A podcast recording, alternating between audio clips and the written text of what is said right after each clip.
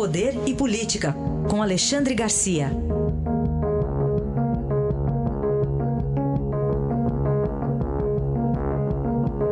Alexandre, bom dia. Bom dia, Raíssa. Bom dia, Carolina. Bom dia. Vamos começar falando dessa relação entre Brasil e Venezuela, com uma nova embaixadora, se é que dá para chamar assim, porque está difícil saber quem quem está ali efetivamente exercendo poder na Venezuela, né, Alexandre?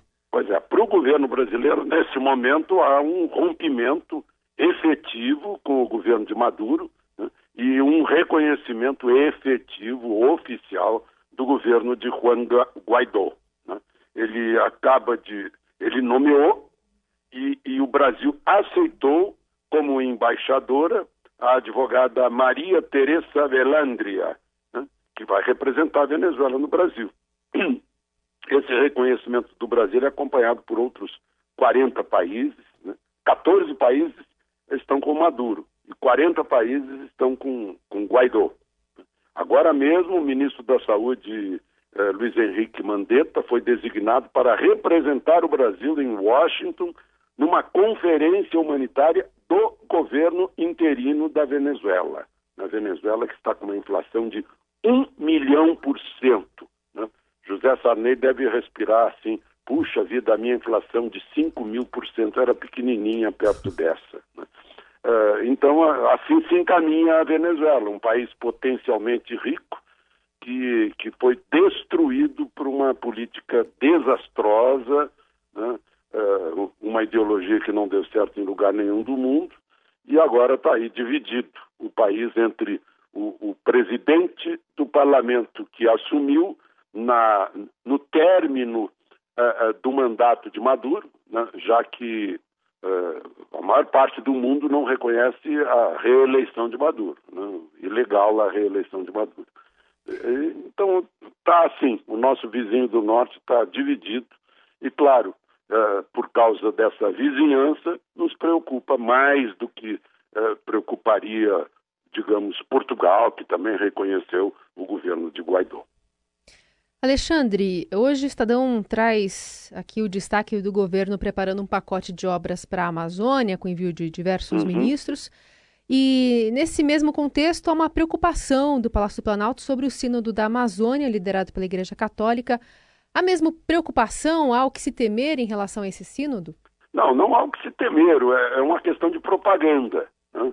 É uma questão de propaganda. O, o temor há, o Roberto Godoy tem uma, tem uma boa análise hoje no Estadão, né, falando sobre essa, essa cobiça eterna sobre a Amazônia, que no mundo de hoje não, não comporta mais, digamos, uma, uma guerra de expansão, como aconteceu na Europa no século passado. A Alemanha invade a Polônia, uh, anexa a Áustria, né, essas coisas. Isso não existe mais no mundo. Tem Nações Unidas para controlar. Agora, tem outra forma, já que eu falo em Nações Unidas. Uh, lá no Congo, por exemplo, tem tropas das Nações Unidas porque uh, guerras internas são estimuladas porque quem tem interesse nos diamantes, uh, no ouro, nas riquezas, já tivemos o tempo de Leopoldo II lá no Congo explorando a, a borracha, as riquezas do Congo como se fosse um país de propriedade dele. Né? Há essa cobiça em relação à Amazônia, mas diferente.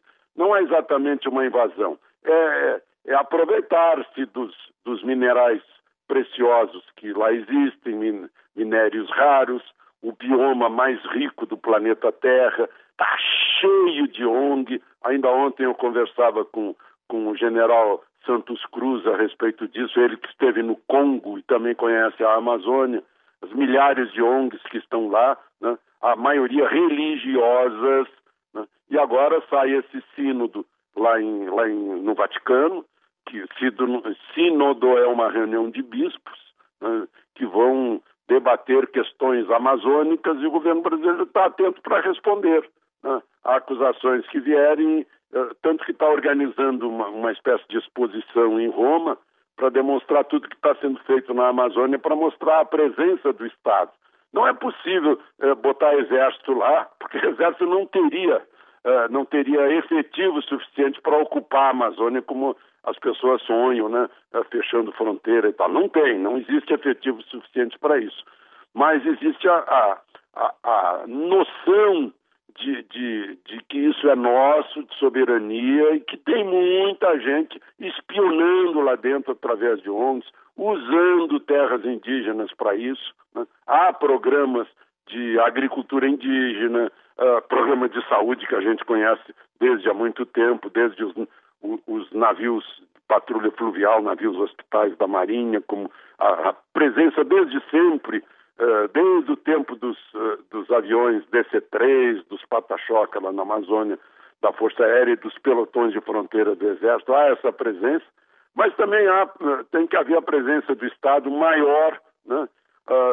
Já que o Estado brasileiro deve ter aprendido a noção do que causa uma ausência do governo brasileiro nos morros cariocas, por exemplo, que lá pelas tantas a, a, o Brasil perdeu a soberania sobre os morros cariocas. É isso que é preciso evitar em relação à Amazônia. Alexandre, para a gente terminar, o que você nos diz sobre Ricardo Boechat? Pois é, o Boechat, é, eu, eu, tenho um vínculo com ele que quando ele deixou o Bom Dia Brasil abriu vaga, né? E, e abriu vaga e essa nessa vaga é, acabei entrando, né?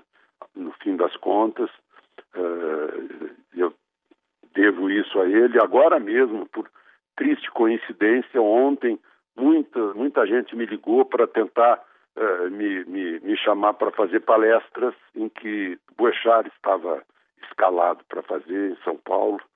O, ele inaugurou um jornalismo mais agressivo, mais batalhador, mais contundente, eh, em momentos em que isso era necessário. Isso foi necessário, até hoje está sendo necessário, de Brasil corrupto, de institucionalização da corrupção, e ele foi um combatente é, teve, esteve na linha de frente. O jornalismo perde muito com isso, e eu não queria deixar de registrar também né, a, a, uma certa passividade das pessoas que lá chegaram no momento do acidente que preferiram ficar filmando com os com seus celulares. Né? Temos a cena daquela mulher que sobe na, na, na, na boleia do caminhão, tentando abrir a porta para tirar de lá o, um, o motorista ferido.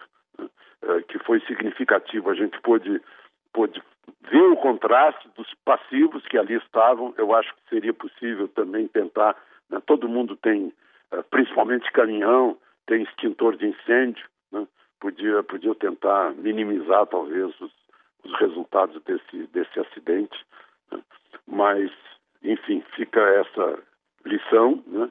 E Boechat foi um dos que nos moveu o país, moveu a sua audiência, os seus telespectadores, para sair da passividade eh, e agir com, com cidadania.